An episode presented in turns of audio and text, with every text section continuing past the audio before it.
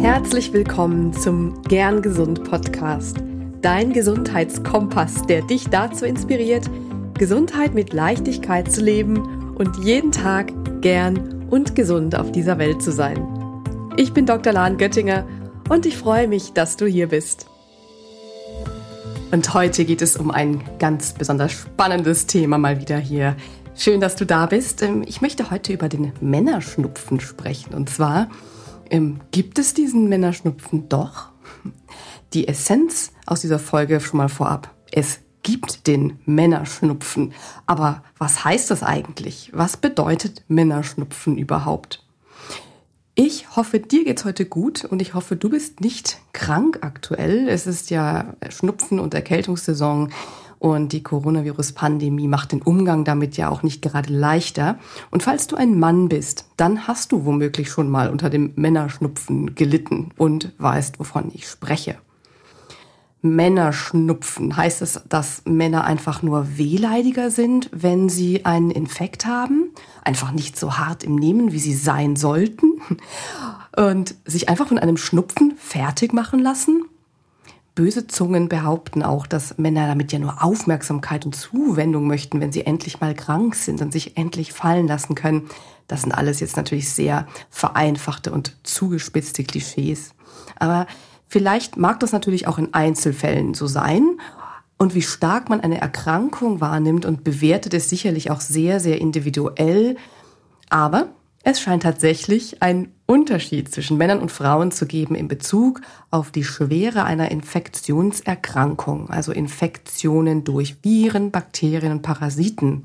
Und dazu gibt es einige interessante wissenschaftliche Erkenntnisse. Nicht sehr viele, aber ein paar habe ich dir heute eben dazu mal mitgebracht. Und auch wenn man mit dem Männerschnupfen meist nicht ins Krankenhaus muss oder lebensgefährlich erkrankt ist, so kann man vielleicht dem Phänomen mehr Verständnis entgegenbringen mit dem, was du jetzt dazu erfahren wirst. Einmal ist es so, dass Männer auch krank sein dürfen natürlich. Und wer krank ist, darf sich auch ausruhen.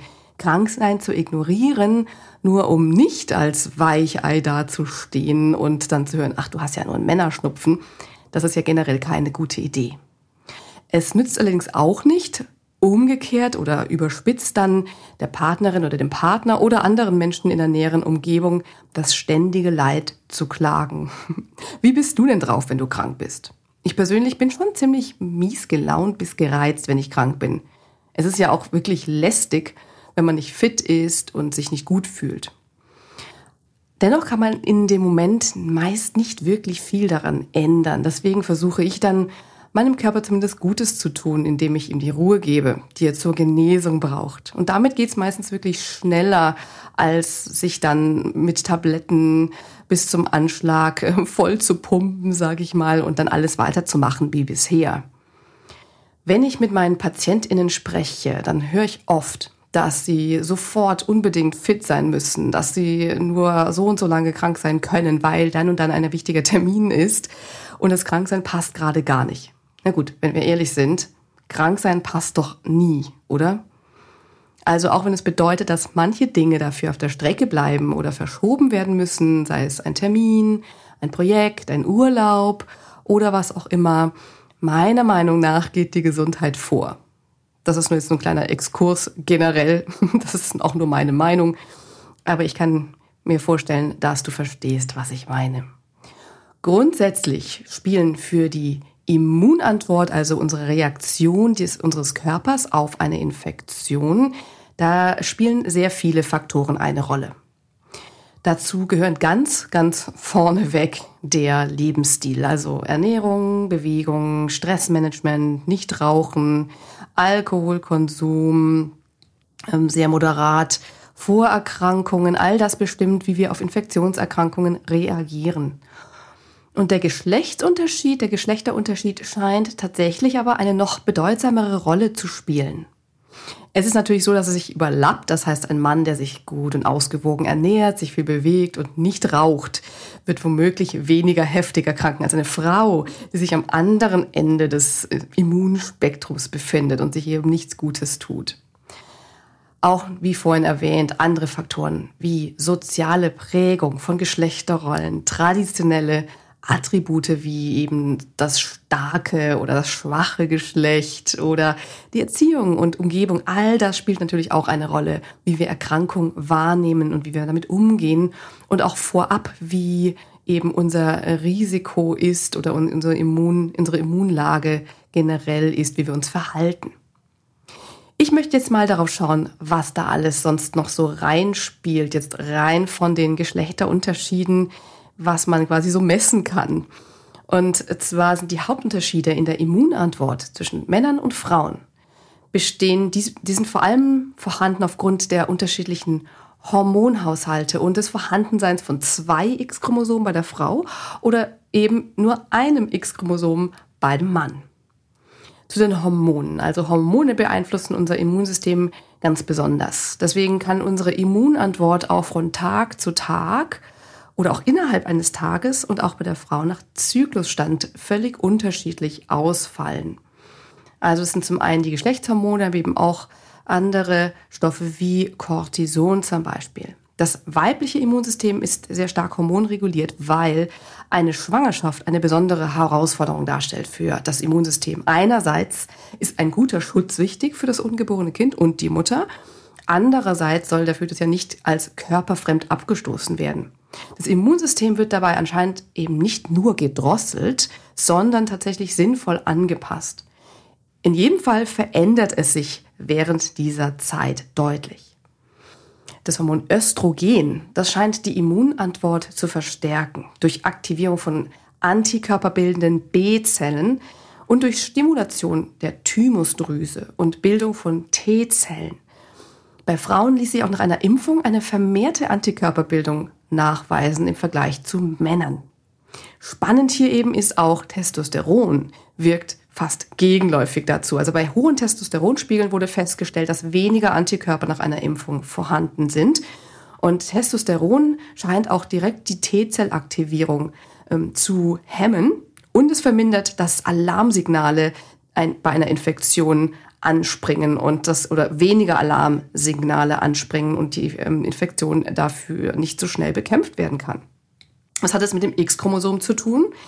Frauen haben, wie gesagt, zwei dieser X-Chromosome und viele Gene, die mit der Immunantwort in irgendeiner Form zu tun haben, liegen auf dem X-Chromosom. Es wird meistens ein X-Chromosom ähm, deaktiviert, aber grundsätzlich haben Frauen dann mehr Zugriff auf potenziell hilfreiche Gene als Männer. Also es gibt wirklich einen relevanten messbaren Unterschied in der Immunantwort von Männern und Frauen und damit eben auch darauf, wie Infektionskrankheiten durch Viren, Bakterien, Parasiten eben ausgeprägt sind. Männer erkranken nach Studienlage 1,3 mal so häufig an Influenza als Frauen. Und auch bei Covid-19-Infektionen erkranken Männer häufig schwerer. Ein kleiner Trost für die Männer. Frauen leiden häufiger an Immunerkrankungen, weil das Immunsystem aktiver ist und einer bei einer Autoimmunerkrankung ist das Immunsystem bzw. Teile davon überaktiv, sodass die Abwehr sich gegen körpereigene Zellen verschiedener Herkunft richten kann. Also es gibt doch ein bisschen Gerechtigkeit hier, wenn man das so sehen will. Also was tun, wenn ein Männerschnupfen auftritt? Wenn du betroffen bist, wie vorhin schon kurz gesagt, krank sein dürfen ist ganz wichtig. Wenn du eher aus dem Lager Durchhalten stammst, dann hör in dich rein. Wozu du dich in der Lage fühlst, das kannst nur du allein sagen. Aber sei ehrlich zu dir und nimm nicht einfach nur Medikamente, damit du so weitermachen kannst wie bisher, sondern nimm die Medikamente, zum Beispiel Schmerzmittel, dafür, dass du weniger leidest und weniger Schmerzen hast zum Beispiel. Und ruh dich trotzdem gut aus. Und wenn du eher aus dem Lager leidender Hypochonder stammst, ich übertreibe jetzt hier ein bisschen, ähm, dann darfst du auf jeden Fall sagen, dass du dich nicht gut fühlst und natürlich gut für dich sorgen. Aber bitte nicht Panik schieben und googeln, Dr. Google fragen. Wenn du dir unsicher bist, hohes Fieber hast oder starke Symptome, die du nicht einordnen kannst, dann geh zu den Medizinern deines Vertrauens. Und was kann die Umgebung tun? Wenn du nicht betroffen bist, sondern nur indirekt betroffen bist, dann weißt du jetzt, dass es diesen Männerschnupfen wirklich gibt. Also, dass Männer stärker unter Infektionskrankheiten leiden können. Sei einfach unterstützend da, koche Tee und vertraue darauf, dass das auch eine Phase ist, die vorübergeht. Ist denn ein Männerschnupfen unvermeidlich? Naja, eine Infektionskrankheit ist nie zu 100 Prozent vermeidbar. Aber es gibt natürlich einige Dinge, die du für dich tun kannst, um zumindest seltener und auch weniger stark zu erkranken. Dazu gehört, wie vorhin schon erwähnt, als Nummer eins Maßnahme ein gesunder Lebensstil, allen voran ausreichender, guter Schlaf. Dann natürlich möglichst viel Ausgleich zu Stress und gutes Stressmanagement. Stress vermeiden geht natürlich nicht komplett. Aber dir fallen womöglich auch spontan einige Situationen ein, in denen du dir selbst vielleicht den Stress eingebrockt hast. Also mir fallen da durchaus einige Situationen ein. Dann halte dein Immunsystem happy mit einer günstigen Ernährung, vitaminreich, ausgewogen, ballaststoffreich, ausreichend Flüssigkeit, wenig Alkohol, nicht rauchen, regelmäßige Bewegung und Sport. Und ich weiß, es klingt alles nach alter Leier, aber es hilft wirklich. Und natürlich, und da haben wir wegen der Pandemie alle ein super Update bekommen, eine gute Hygiene und Vermeidung von Exposition gegenüber den Erregern, so gut es geht. Das ist sicherlich für Eltern von kleinen Kindern etwas schwierig, gerade in dieser Zeit wie jetzt, wenn die Kinder mit einer Rotznase nach Hause kommen und da steckt man sich doch auch ständig leider an. Ja, die Liste ist sicherlich nicht vollständig, was du für dich tun kannst, aber das ist ja auch schon jede Menge, oder? Was tut dir besonders gut in der kalten Jahreszeit und was ist dein Gesundheitsritual? Für manche ist es die Sauna, für andere ist es der Ingwer-Kurkuma-Tee, für andere wiederum ist es viel Sport draußen. Es gibt nicht das Wundermittel, aber die Kombi macht's. Und ich freue mich, wenn du aus dieser Folge die eine oder andere neue oder alte Erkenntnis für dich mitnehmen konntest. In den Show Notes verlinke ich dir noch ein paar der spannenden Studien und Artikel zu dem Thema. Und nun wünsche ich dir gute Gesundheit. Falls du gerade krank sein solltest, wünsche ich dir gute Besserung. Bleib oder werde gern gesund. Wir hören uns nächste Woche wieder. Bis dahin alles Liebe und eine wundervolle Zeit. Deine Lahn.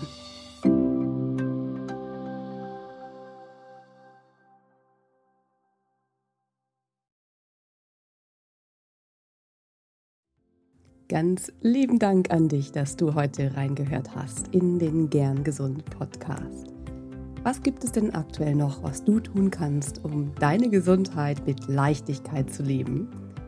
Gerne unterstütze ich dich mit meinem 5-Tage Health Flow.